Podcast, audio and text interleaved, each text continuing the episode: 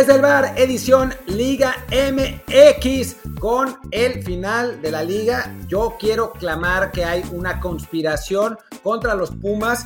O sea, había como 17 resultados posibles y salieron todos los peores para Pumas. Es como si lo hubieran hecho a propósito. Todos los equipos de abajo ganaron. Pumas empató. Además sacó un meritorio empate en Puebla contra el, que era tercer lugar general y aún así casi estamos afuera. Mientras tanto, el América sigue tirando la hueva y, a mí me parece que ya no es candidato al, título. Pero bueno, por lo pronto está aquí Luis Herrera. Luis. ¿Qué tal Martín? ¿Qué tal Tocayo? ¿Cómo están todos? Y bueno, como siempre, antes de comenzar ya con la parte seria del programa, les recuerdo que estamos en Amazon Music, Apple Podcasts, Stitcher, Himalaya, Spotify, Google Podcasts y muchísimas apps de audio más. Así que por favor, la que sea favorita, suscríbanse si no lo han hecho ya.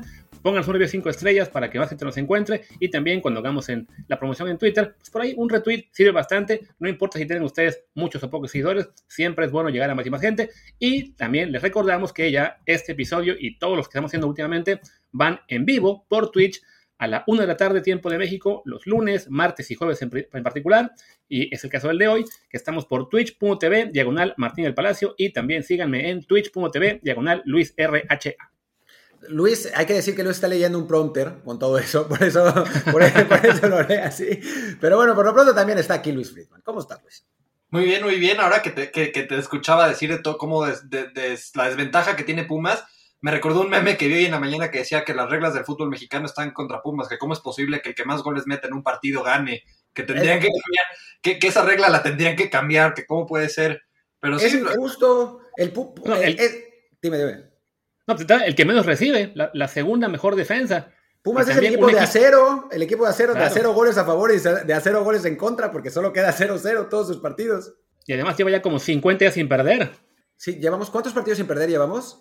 Partidos no sé, pero total como 50 días ya. 50 días sin perder lleva Pumas y aún así no vamos a calificar, es una vergüenza esto, no, no, no entiendo muy bien.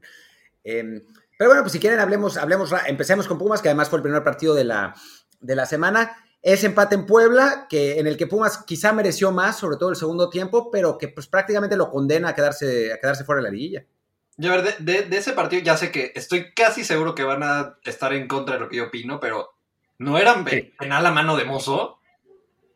O sea, la, van y la revisan y al bar y, lo echan para atrás. Pero a ver, entiendo que si pega primero en el hombro y luego a la mano no es, pero es un jugador tratando de bajársela de pecho al portero y en su torpeza le sí le pega en el hombro y en el brazo, pero al ser una acción propia y, tan lenta, no, no, era penal. A ver, reglamentariamente, seguramente no. Si la hubieran marcado, yo no me hubiera ido a Twitter a, decir pinche robo, hubiera más bien dicho mozo es un idiota. O sea, creo que... O sea, empezando por cometer esa mano, que esperemos no, la vaya, no se le vaya a ocurrir intentar algo parecido en Tokio si es que termina jugando, pero que yo lo dudo, yo creo que va a acabar siendo banca, pero bueno.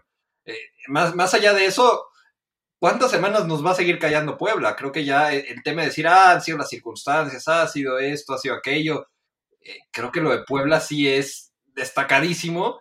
Hablamos un poco la semana pasada de que hay ciertos jugadores que ya iban construyendo este equipo, el caso de Tabó, de Salas, eh, Perk, y que de repente el propio Omar Fernández, que a mí es de lo mejorcito que tiene este equipo de Puebla, lo de Ormeño, que bueno, punto aparte de la manera que sea, sigue siendo un, jugador que encuentre el gol, que, pues es lo único que le pides al final del día un centro delantero, y, y Puebla de repente se, convirtió en un equipo muy sólido, que sabe muy bien a lo que juega, que tiene sus, tres centrales muy bien colocados, tiene sus dos laterales que van muy bien al frente y se aprovechó de, un equipo de Pumas que lo hemos dicho todo el torneo, está estático, no, no, no, no sabe a qué juega, quiere seguir tirando pelotazos a Carlos González y Carlos González lleva cinco meses en Tigres, entonces sigue sin encontrar a qué juega Pumas, creo que este torneo ya, ya se acabó para Pumas, no creo que llegue ni siquiera vivo al partido contra América. Vamos a tener un clásico capitalino con América estancado en la segunda posición y Pumas eliminado muy probablemente.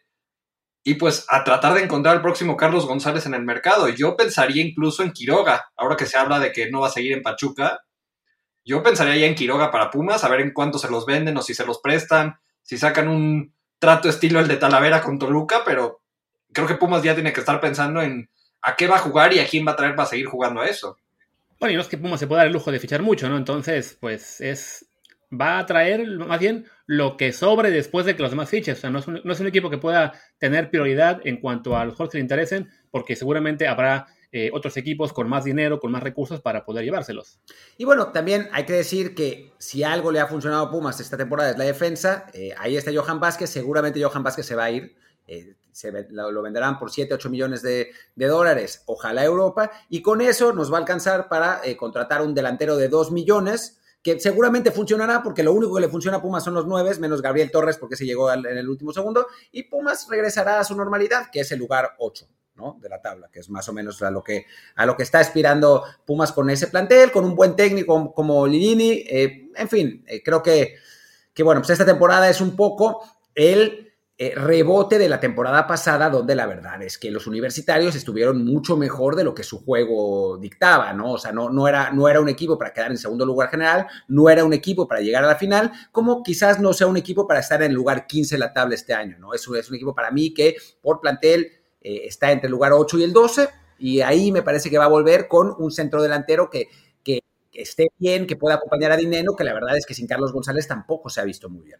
Y ojo, ¿eh? ¿Alguna posibilidad tendrá todavía de, llegar a, a, pelear el último partido? Porque los partidos que tienen Querétaro, Tijuana y Mazatlán son complicados. Todos van de visita ante rivales fuertes, León, Cruz Azul, Monterrey. Entonces, se podría dar la combinación que mantenga vivo a Pumas hasta el día, hasta dar su partido contra el América, aunque sí dar a conocer que sí ya se ve muy, muy difícil. Y bueno, y el América habrá que ver si juega con equipo bueno o seguramente se guarda otra vez a los titulares para la Conca Champions. Y, que hay otro escenario que le abre un poquito la puerta a, a Pumas, que es en caso de que Atlas termine en el último lugar de la tabla de cocientes, no puede jugar liguilla Ahora, la mala para Pumas es que para que Atlas quede en el último lugar de cociente, necesariamente eh, tendría que darse cierto. Bueno, no, de hecho le conviene, porque sí, para que Atlas quede último del cociente, San Luis le tendría que ganar a Pachuca. Entonces ahí matarían dos pájaros de un tiro y pues de repente esos dos, e, ese resultado que es San Luis ganándole a Pachuca y que Atlas no, no le ganara a Necaxa, sería la combinación mágica que dejaría a Pumas con muchas posibilidades todavía de calificar, como con lo que dices, que Querétaro y Mazatlán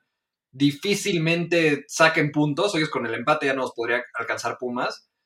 Y, pues por ahí está la entrada de Pumas a liguilla, pero igual tendría necesariamente que ganarle al América, que yo no creo juegue con suplentes. Va, va, a ser algo parecido a lo que fue ahorita contra Toluca. Va a ser mitad y mitad, porque pues juegan, me parece que es mañana contra Portland de visita y luego el siguiente miércoles contra Portland en el Azteca.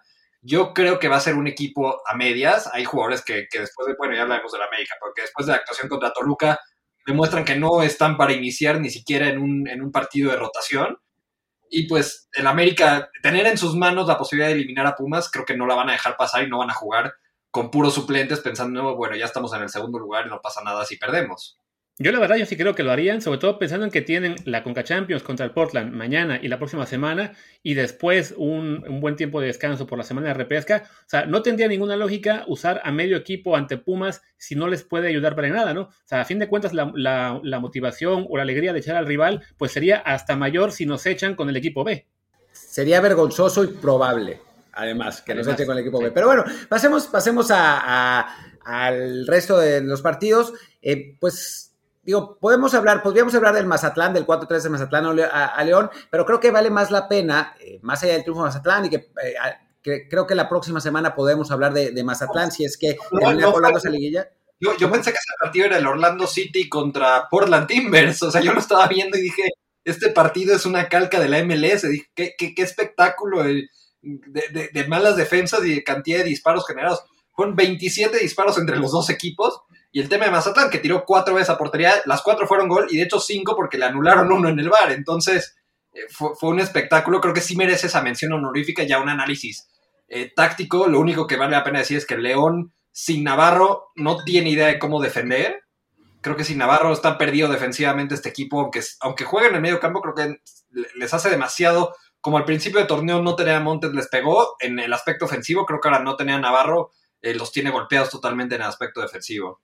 Sí, yo quería hablar más bien de lo de Nacho Ambriz, ¿no? O sea, que se anuncia la salida de Nacho Ambriz de León, eh, un técnico que fue uno de los más exitosos en la, historia del equipo, uno de los técnicos mexicanos más exitosos de los últimos años, y bueno, la posibilidad de que ya lo, habíamos platicado eh, brevemente en estos nuevos episodios Desde el Bar que tenemos, que son episodios muy cortitos en las mañanas, em, lo habíamos platicado brevemente, que es posible que Nacho Ambriz pueda ir a Europa, ¿no? O sea, a final, a final de cuentas, ya estuvo ahí, ya, ya fue asistente de, Javier Aguirre, tanto en Osasuna como en Atlético de Madrid.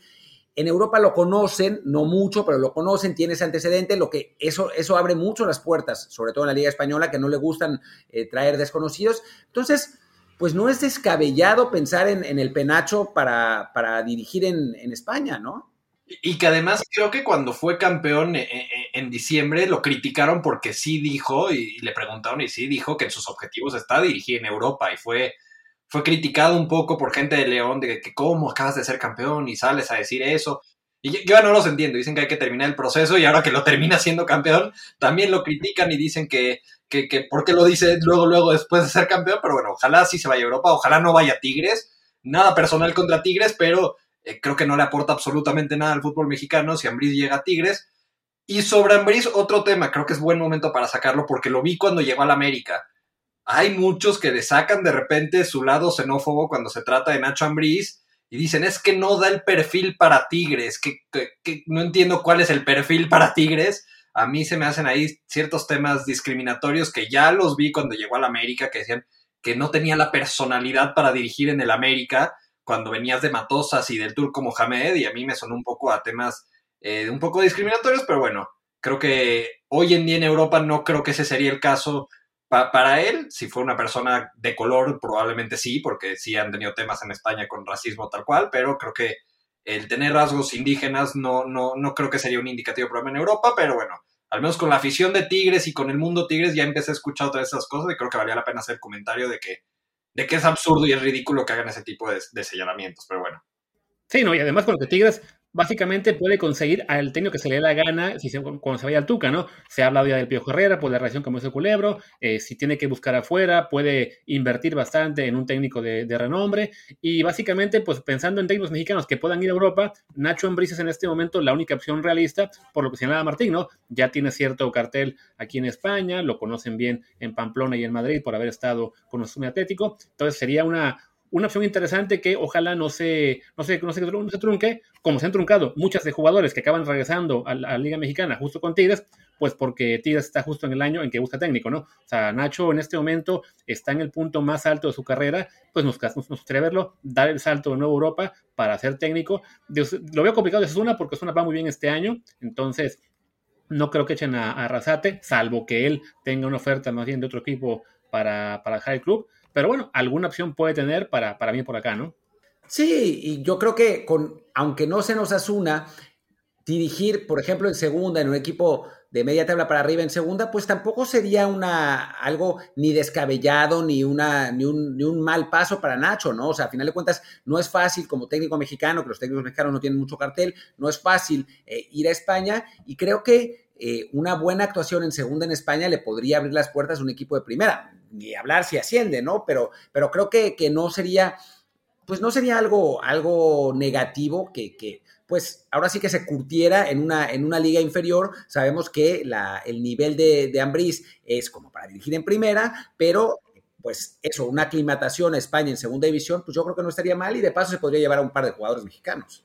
Que, que tome al Mallorca, que tome al Mallorca y que convenza al Messi mexicano de, de, de, jugar, de jugar con nosotros. Ese sería el plan perfecto.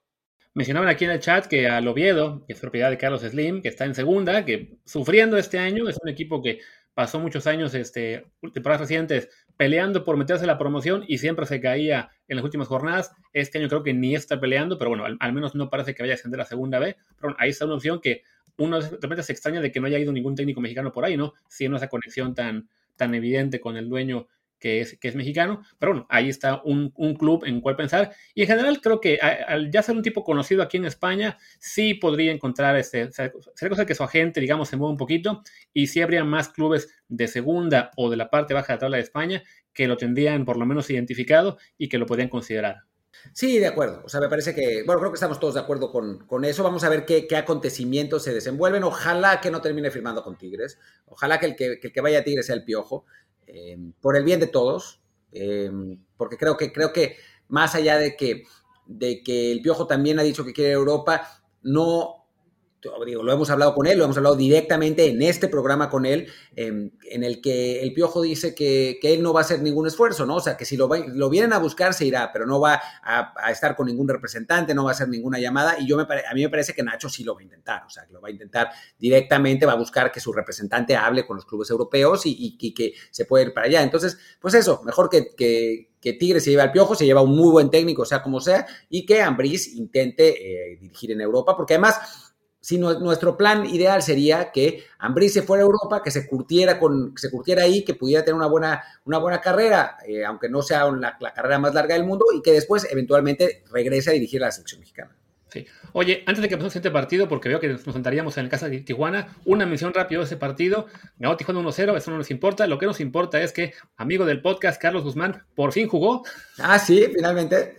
Lo metieron 11 minutos, no jugaba desde julio en primera división, lo habían tenido jugando con el sub-20, entonces bueno, para él que ya estuvo con nosotros un par de veces, qué bueno que ya regresó, ojalá que tenga más oportunidades en lo que hace temporada, eh, sobre todo, bueno, bueno, una oportunidad porque ya se lo quedó un partido a Necaxa, eh, y ahora sí, pasemos al partido en el que vimos esta gran asistencia de este portero con gran visión de juego y gran toque, Sebastián Jurado, en la victoria de Cruz Azul, 3-2 ante el San Luis.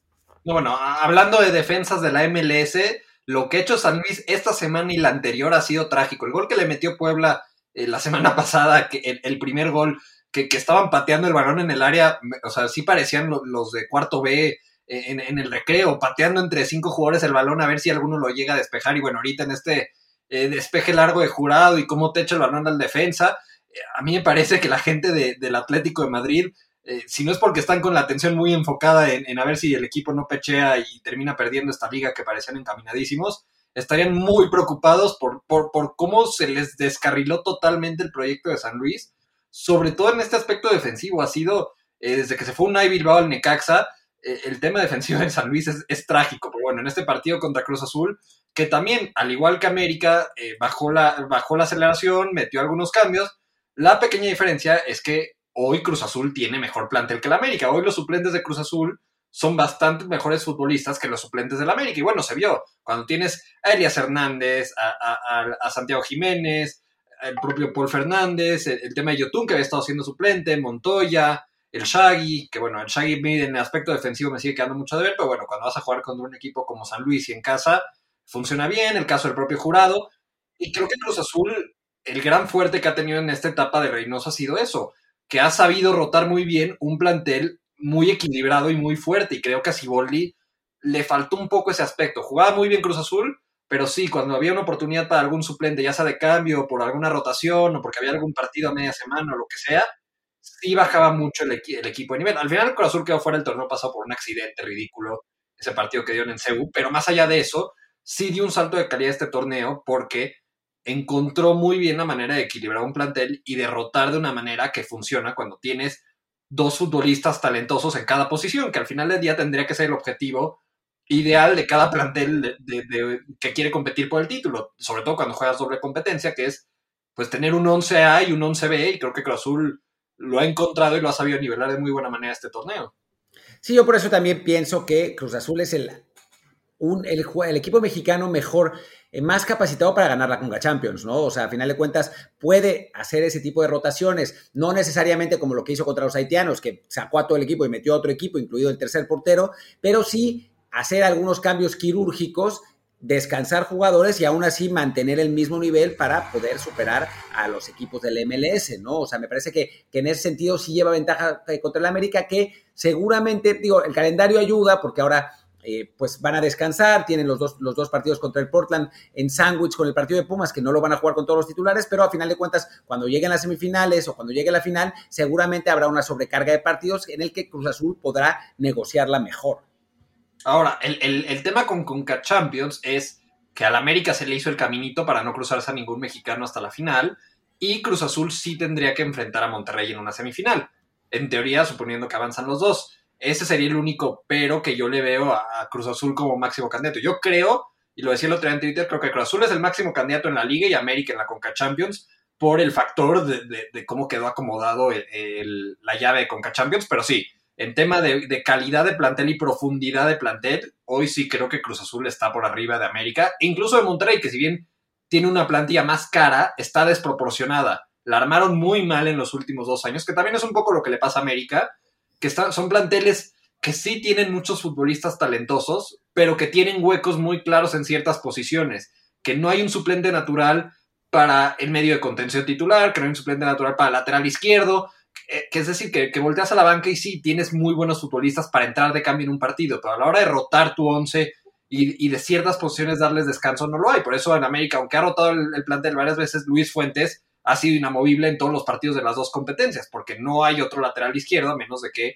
regrese a Jorge Sánchez, que estuvo otro titular, a jugar en esa posición. Ese es solo un ejemplo de por qué tiene hoy Cruz Azul las de ganar en un torneo donde va a empezar la liguilla, juegos a media semana, se junta lo de la Conca Champions, y futbolísticamente sí es el que mejor ha jugado. ¿Quién hubiera dicho en la vida que Luis Fuentes iba a ser titular, la, lateral izquierdo inamovible del América? Todos los minutos del torneo los tiene Luis Fuentes, no solo es titular. E, ese ha sido la, el gran logro de Solari, creo que ha sido ese. O sea, creo que además Luis Fuentes llegó súper de rebote. El, Piojo se lo trajo porque lo tuvo en Tijuana, pensando más en tener como un central por izquierda, porque trató un poco de revivir su famosa línea de, línea de tres que usó cuando fue campeón en el 2013. Trató un poquito de decir, bueno, voy a tener a Luis Fuentes como central por izquierda, Paul Aguilar lateral derecho, Jorge Sánchez lateral izquierdo.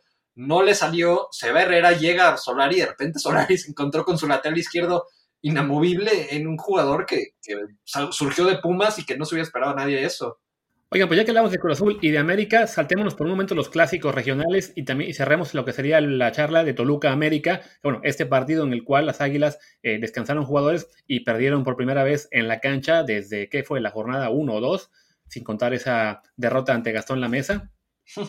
Sí, perdieron. Bueno, está el de Conca Champions contra Olimpia, que bueno, al final en el global termina avanzando la América, pero bueno, fue esa la última, la última derrota en la cancha y en el torneo fue pues en la jornada 2, que perdieron con Monterrey 1-0. Después fue lo de la mesa, luego fue ahorita esta, esta derrota, pero bueno, yo, por más que el alarmismo vende muy bien y yo hasta me burlaba y decía, ayer, bienvenidos a la última palabra, el América está en crisis, eh, Solari debe renunciar y todo lo que seguramente dijeron, porque claramente no vi el programa del, del domingo. No, no, no es un programa que desde hace tiempo me guste ver, pero bueno, creo que sí hay conclusiones valiosas. No es para alarmarse, porque lo decimos, rotó el América, no se jugaba prácticamente nada, metió por ahí algunos que venían saliendo de lesiones, algunos chavitos. Sí es para sacar algunas conclusiones. Creo que el tema de Manuel Aguilera en la defensa, aunque meta otra vez un gol de penal cobrando lo horrible, creo que el tema defensivo de Manuel Aguilera es tristísimo. La dupla de la América tiene que ser Bruno Valdés con Cáceres, sí o sí. Aguilera no, no tiene nada que estar haciendo como titular en esa defensa central. La otra es que a Colula le falta mucho. Creo que puede ser un buen lateral derecho, pero todavía le falta bastante. Y Benedetti no está en ritmo. ha tenido el tema de las lesiones. No, no encuentra. Y es lo mismo que Giovanni. ¿no? Tampoco siento que sea el tipo de futbolista que encaja mucho con lo que quiere Solari, pero además le sumas un tema físico que sí le ha dado lata bastante un futbolista que sí tiene cualidades, pero que no, no encaja. Y lo de Emilio Sánchez, que al principio del torneo había estado teniendo oportunidades, luego apareció Naveda, luego eh, se, hizo esta dupla de Aquino con el cachorro Sánchez y terminó muy rezagado en la lucha. Yo creo que él todavía es algo rescatable, creo que va a tener más oportunidades, pero bueno, al final del día sí fueron muchos cambios, creo que Pedro Aquino quedó un poco desprotegido sin Fidalgol, que, que no tiene gol, pero Fidalgol en el campo pesó la ausencia del crack más grande del fútbol mexicano en el terreno de juego y por eso es que la América pierde, porque no jugó Fidalgo. Ya cuando entró, desafortunadamente ya estaba perdido el partido y pues eh, no pudo hacer mucho. Fidal Dios, ¿no? Tenemos que encontrarle algún, algún apodo así mamadorzón para, para, para que. Porque Fidal Gol, pues eso, no tiene mucho gol, pero no sé. Y, y Fidal Asistencia, Fidel God, Fidel God está mejor. Oigan, ¿qué les, parece, ¿qué parece, si leemos algunos, algunos comentarios eh, para, para darle, darle movimiento a esta, a esta situación? Em, dice sobre Pumas, Ardor de León, todos los que tenían que perder ganaron. El Monterrey nos mató tres jornadas consecutivas. El Santos es una basura, no vale nada la vida. Eso es lo que pensamos todos, sobre todo después del Pachuca Santos. No manches, contra 10, contra 10 y aún así van y pierden. Es que, ¿cómo puede ser? Espérate, que, yo leí la mejor teoría de conspiración hoy en la mañana, que dicen que Santos se dejó perder para que Pachuca llegue a la última jornada contra San Luis con posibilidades de calificar, para que así le gane a San Luis y el Atlas no quede último del cociente y que no se los 50 millones de pesos. Digo, me encanta Club de Cuervos también, pero, pero no, ahora sí se mamaron, o sea, perdón, pero esa sí fue la, mejor teoría que he escuchado de, conspiración. Se pasan, se pasan, se sí, pasan. Sí, está un poco pelada de los pelos esa. A ver, eh, que dice, los, finalistas los finalistas del torneo pasado siempre termina mal el segundo, el subcampeón. Pues no sé, tendríamos que ver, pero pero sí es interesante la teoría. Hugo Deville dice, América tiene varias bajas, creo que hay que analizar bien que los está descansando. Yo no los bajaría a los candidatos. No, era broma que no son candidatos. Eh, Cruz Azul y América son los más importantes ahora, por ahí Puebla y Monterrey pueden ser también candidatos. Pero hay un factor, o sea, creo que es Cruz Azul y América y, y 10 metros más abajo los demás. O sea, la diferencia de puntos entre América y Puebla es la misma que la que hay entre Puebla y Pachuca, que es el lugar no, de hecho, con Tijuana, que es el lugar 14 de la tabla. O sea, hay la más puntos de diferencia entre el 2 y el 3 que entre el 3 y el 13. O sea, está muy claro que es el torneo de Cruz Azul y América y que si no pasara nada raro en liguilla, que bueno, sí puede pasar algo raro en liguilla, para eso existe al final del día, tendría que ser esa la final. Sí, absolutamente. O sea, si no, sería una enorme sorpresa. Enorme. Sí, porque además hay que considerar que los equipos que están justo abajo de Cruz y América, y hablamos de muy abajo, es el Puebla, que con todo lo que está haciendo bien, nos cuesta mucho pensar que le dé para, para correrse el campeonato. O sea, por plantilla no parece ser un equipo contendiente el título. Después un Monterrey que ha perdido tres seguidos y un Santos que también, que parecía estar en esa tendencia, digamos, ascendente, pues de repente también suma ahora ya en cinco partidos tres derrotas, pierde ante el Pachuca contra diez. O sea, digamos que nos, nos, cuesta un poco de trabajo ahí confiar en ellos. Incluso el León, que era el que venía mejor enrachado, también da, esa exhibición terrible en Mazatlán, sobre todo defensivamente, pues hace pensar que Cruz América parten con mucha ventaja, sobre todo porque la Conca Champions se frena una vez que terminen los cuartos de final, ya lo demás se juega hasta septiembre, entonces no hay por ahí un caso tipo Libertadores como hace años que se cruzaba liguilla y rondas de, y viajes a Sudamérica. En este caso, eh, juegan ellos en la Conca Champions la semana que viene, se juega la repesca el fin de semana y después ya ellos tienen el calendario igual que todos los demás. Em, dice, ah, vas, vas, No, que Santos, a partir de que empezaron a, regresar un poquito los, los lesionados que tenían y, que por los que habían empezado a jugar algunos jóvenes, se empezó a ir para abajo, increíble. Bueno, ayer entraron de cambio incluso eh, Valdés y Correrán, que habían sido dos de las bajas importantes. Eh, ya habían algunos partidos que había estado entrando Geraldino y, de repente empezaron otra vez a entrar los extranjeros en lugar de los jóvenes y se fue para abajo Santos. Pues sí, que sigan jugando los jóvenes, o sea, ¿para qué, para qué quieren esos extranjeros? Que se los vendan a Pumas. Baratos de preferencia. ¿Quién, ¿Quién, más puede ser? Dice Gudeville que, que, hay caballos negros como Tigres, Chivas y Toluca. Yo creo que Toluca no, pero Tigres puede ser. Chivas, vamos a Chivas ver. tampoco, no. Sí. Tigres, Tigres podría ser. Podría ser. Eh, Monterrey, obviamente, ¿no? Eh, Ormeño es como Chicharito, pero más alto, fuerte y parece que sí es humilde. Pues no, no tienen mucho que ver, la verdad, fútbol, en cuanto a, estilo y futbolísticamente son jugadores muy, muy diferentes. La verdad, San 89 dice que agüite con Mozo, para mí era de lo mejor en la lateral al principio de su carrera y ahora nomás no, da una. Creo, creo, que tiene más videos filtrados a este torneo que asistencias, ese es el problema, que eh, entre que se fue a jugar pádel, entre la fiesta del restaurante, que, yo en circunstancias no de pandemia no, no me metería tanto en ese tema, pero caray, sobre todo cuando estaban tan, tan metidos en el tema de, los futbolistas y de los protocolos, porque bueno, lo de Javier Aguirre yo creo que se exageró, creo que pues la boda de su hijo y con 30 personas es un punto muy diferente, pero irte a meter a un restaurante donde sabes que o te va a grabar un amigo o te va a grabar alguien más, cuando ya te habían castigado, ya te habían regañado por un tema anterior, o sea, sí ha sido, lo, de Mozo sí yo no voy a caer en la terminología de lo inflaron y porque es echarle la bolita a alguien más. Yo creo que sí, él se sintió que ya estaba intocable de alguna manera, o se sintió ya jugador de selección y que ya era figura de Pumas. Y, llegaron las indisciplinas y llegaron los problemas extrafutbolísticos y le pesó también en lo futbolístico. Esa es la otra, que más allá de las indisciplinas, si, si fuera como el cabecita Rodríguez, que se filtra se filtran fotos y videos de pachangas y demás, pues llega el fin de semana y mete otros dos, tres goles, pues no habría ningún problema. Sí, era, era Alan Moss y ahora quién sabe qué, diablos es. La verdad es que, sí, ha sido, sí ha sido una decepción y va a terminar jugando, no sé, en Chivas, porque Chivas siempre nos rescata los laterales, entonces va, seguramente va, va a terminar por ahí. Em, dice, bueno, arriba la máquina, dicen por ahí, que regrese el profesorio, eh, que el piojo no va a durar en Tigres. em, que el Cholo es súper defensivo, que lo traigan para el San Luis, no, más sería el, mejor técnico en la historia del San Luis para siempre. Eh, ¿qué, ¿qué opina? De la Liga MX, sí. Eh, hola Patolán, ¿cómo estás? Eh, web, no sé qué. Sí, dice, ¿qué opinan de Santiago Jiménez? A ver, ¿qué opinan de Santiago Jiménez? Vas, Tocayo. a mí me parece que es un, un buen 9, creo que le falta todavía trabajar mucho. En eh, la definición, sobre todo, creo que sus movimientos dentro del campo son buenos, creo que entiende muy bien eh, cómo generarse espacios, cómo aprovechar su físico en el duelo con el, con el rival, eh, cómo ganar en un remate de cabeza a, su marcador.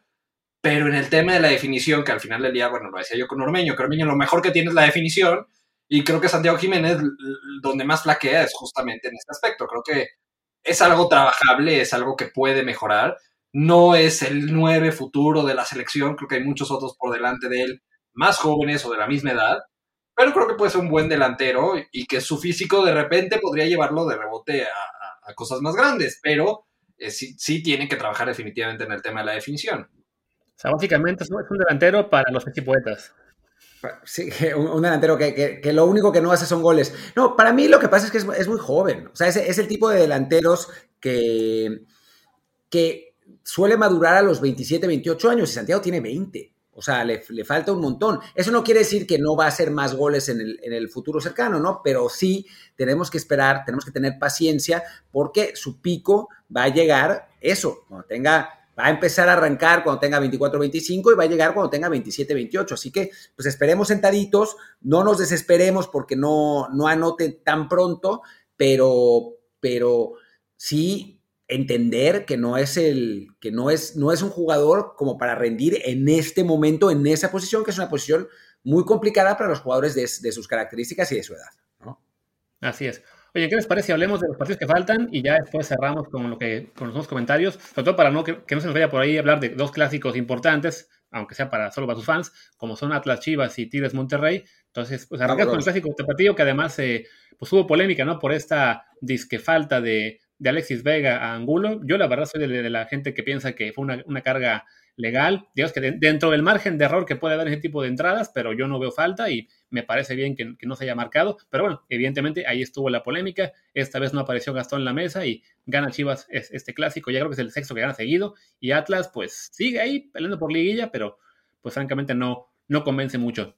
Sí, bueno, creo que de, lo del penal, por más que me hubiera gustado que le anulen un gol a Chivas y que no gane el partido, creo que sí hay que, y, creo que es algo que viene un poco y, que pronto va a tener que ser un cambio que, se ven, que venga desde FIFA, que es eh, tratar de priorizar en las marcaciones eh, el, gol y el, y el fútbol y, las, y las anotaciones. Si, si se están anulando goles por fuera del lugar milimétricos, en una carga ponerse a ver a detalle en el bar si ligeramente quién, quién empujó un poco más el brazo, si lo estiró así, para anular un gol, sí nos va a llevar a muchos partidos con muy pocos goles, porque si de por sí eh, el VAR termina jugando en contra en ese aspecto de la manera que se, ha llegado a implementar. A mí me parece que estuvo bien que la dejaran correr, que fuera gol de Chivas. Creo que el empate hubiera sido justo, incluso creo que hubo ratos de partidos que Atlas mereció más, incluso esa que fallaron en tiempo de compensación al poste, les, puede salir cara, ahora sí es literal la expresión que le puede salir muy cara esa falla al Atlas, 50 millones de, pesos para ser exactos, pero, pero bueno, creo que, creo que Chivas está aprovechando la inercia y no es casualidad, ya se van a decir que otra vez la tengo contra el pollo briseño, pero bueno, no es casualidad que desde que el pollo briseño fue a la banca y le dieron oportunidad a Olivas en la defensa central, Chivas es un equipo sólido defensivamente y Chivas está ganando. ¿Qué tienes en contra de esa mentira de jugador tribunera que es el pollo briseño? Pollo, si nos estás viendo, por favor, disculpa a estos imberbes, literalmente imberbes, porque ninguno de los dos tiene barba.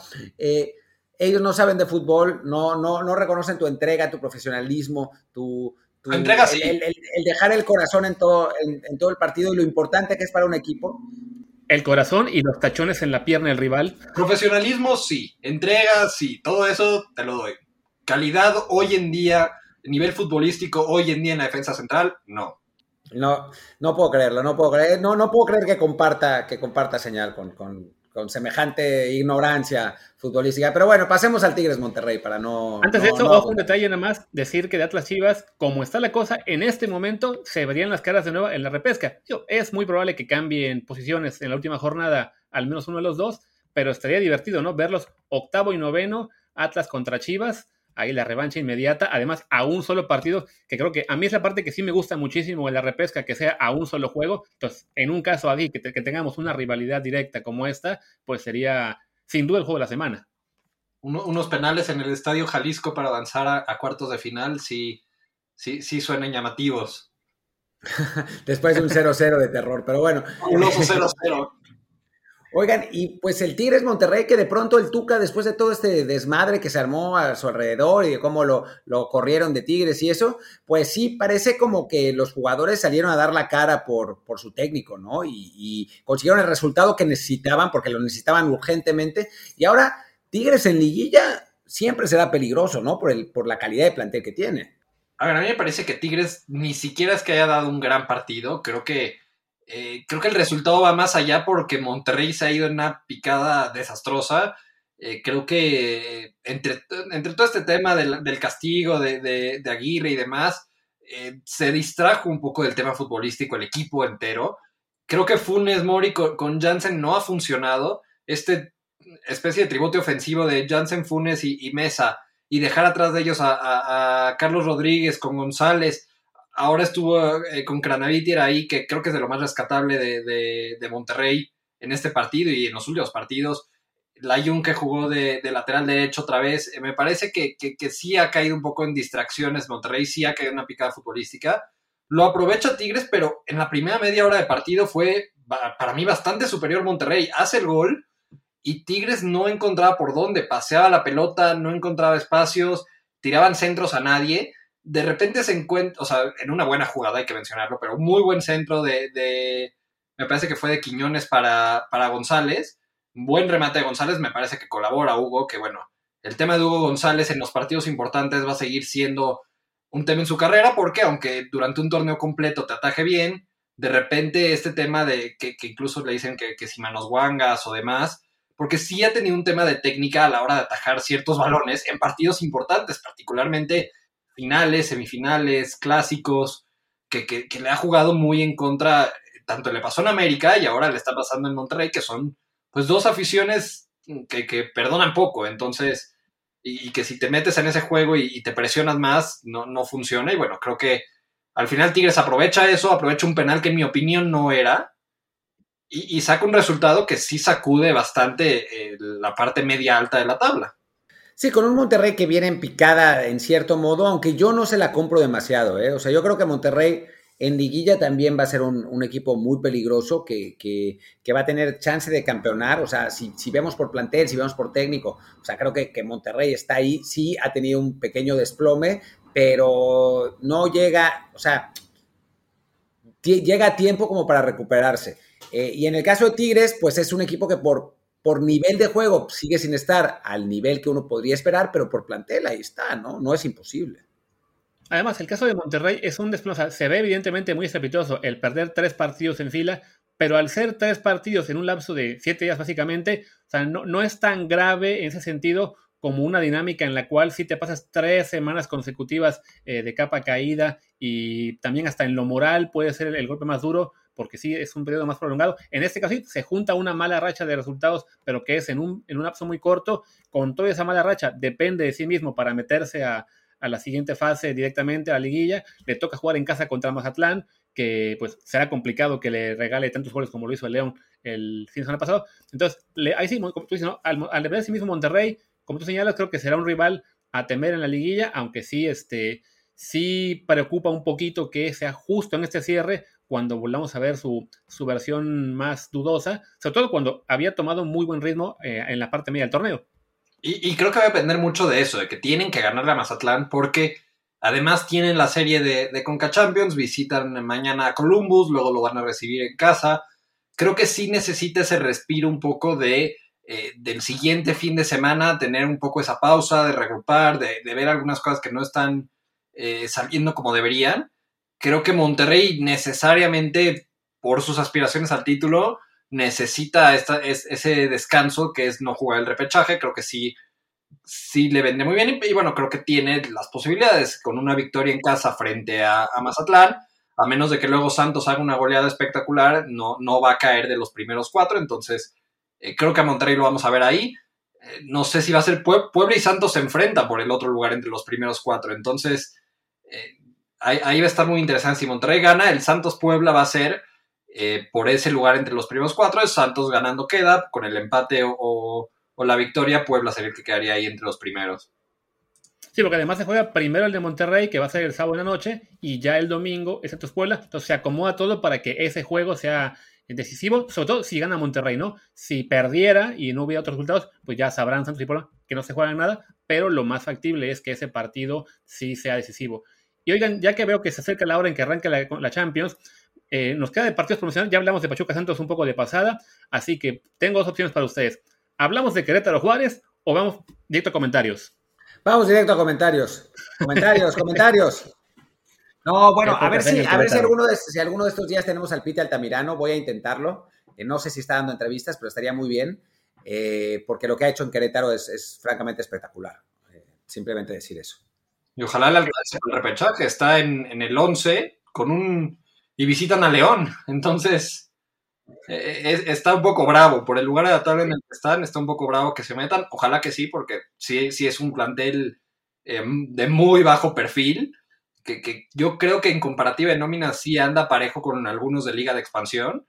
Y a pesar de ello, pues está peleando aprovechando un poco las circunstancias de que califiquen 12, eh, pero bueno, incluso si no, estaría vivo, está a un punto del octavo lugar, está tan apretada esa, e, entre, entre el sexto y, el 12 de la tabla hay dos puntos de diferencia, entonces eh, me parece que es bastante rescatable lo que ha hecho el Piti, bueno, sí, creo que, creo que valdría la pena platicar con él si se da no, él básicamente un empate lo mete y ya, si pierde, depende de una, de una comisión de resultados. Y bueno, dicho todo eso, ahora sí, pues veamos lo que queda en el chat. Yo, diría más bien que.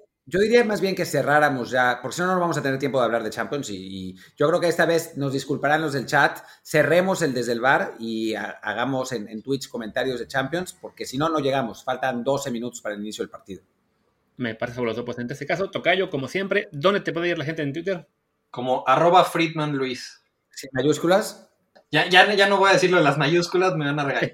arroba Friedman Luis. Perfecto, pues yo soy Luis Herrera, mi Twitter es arroba LuisRHA. Yo soy Martín del Palacio, mi eh, Twitter es arroba Martín de ELP y el del podcast es desde el bar pod, desde el bar POD. Muchas gracias y nos vemos, yo supongo que mañana o pasado, pues quién sabe. Mañana seguro en el matutino y quizá en la noche post Champions. Ahí les avisamos. Eso, buenísimo. Chao.